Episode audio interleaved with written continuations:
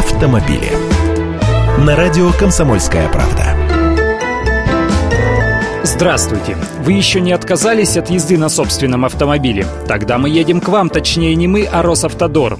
Федеральное дорожное агентство рассматривает возможность организации на российских магистралях отдельных платных полос. Аналогичную схему организации дорожного движения они подсмотрели в Израиле на 17-километровом участке шоссе от аэропорта Бен-Гурион до Тель-Авива.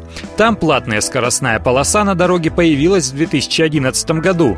Стоимость выезда на этот участок трассы варьируется в зависимости от загруженности основной магистрали. Минимальная цена за проезд составляет 7 шекелей – это около 70 рублей. Повторяю, за 17 километров пути. А максимальная – 85 шекелей, то есть примерно 850 рублей.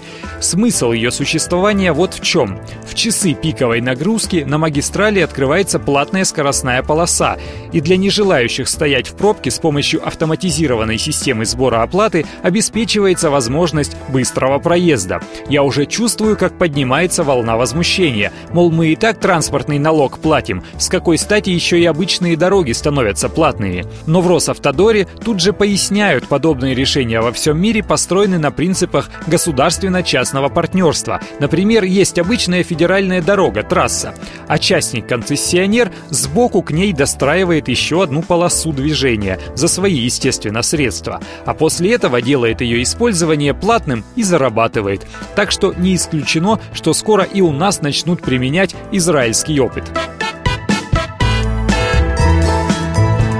автомобили.